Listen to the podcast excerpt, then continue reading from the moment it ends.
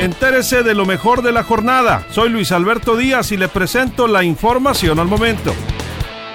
Esta mañana ondea bandera blanca en honor a los héroes de la pandemia. El gobierno del estado rinde homenaje a los héroes de la pandemia del COVID-19.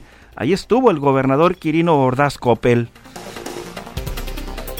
Por cierto, el mandatario Quirino Ordaz Coppel eh, pues eh, dice que Sinaloa no regresará al confinamiento y al cierre de empresas por el repunte de la pandemia del coronavirus en México.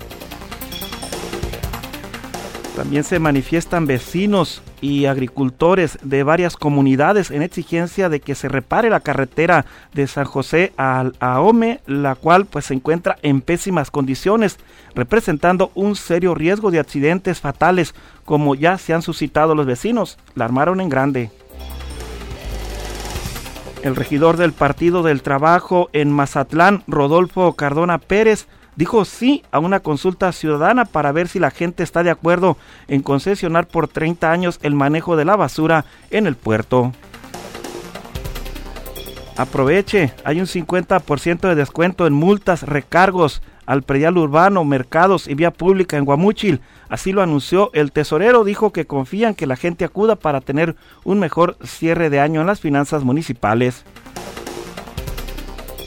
Los cheques que he cobrado los he desquitado con trabajo, respondió esta mañana el senador de Morena Rubén Rocha Moya a su homólogo del PRI, Mario Zamora, quien acusó en tribuna y dijo en tribuna que cuando estaba en el gobierno neoliberal, Rocha Moya pues agarraba sus cheques y no decía nada.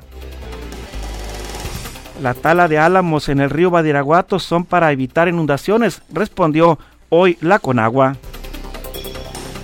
y bajará un poco el calor en Sinaloa la próxima semana. Esperemos en Dios que sea cierto.